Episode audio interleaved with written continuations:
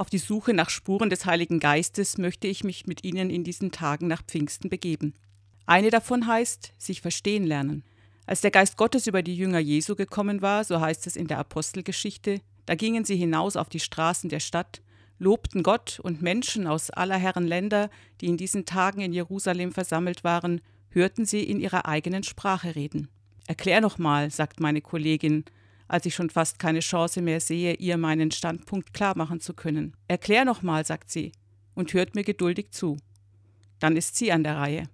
Ach so, sage ich. So meinst du das, sagt sie. So habe ich das noch gar nicht gesehen. Am Ende haben wir beide eine völlig neue Sicht der Dinge, eine, die tiefer geht als vorher.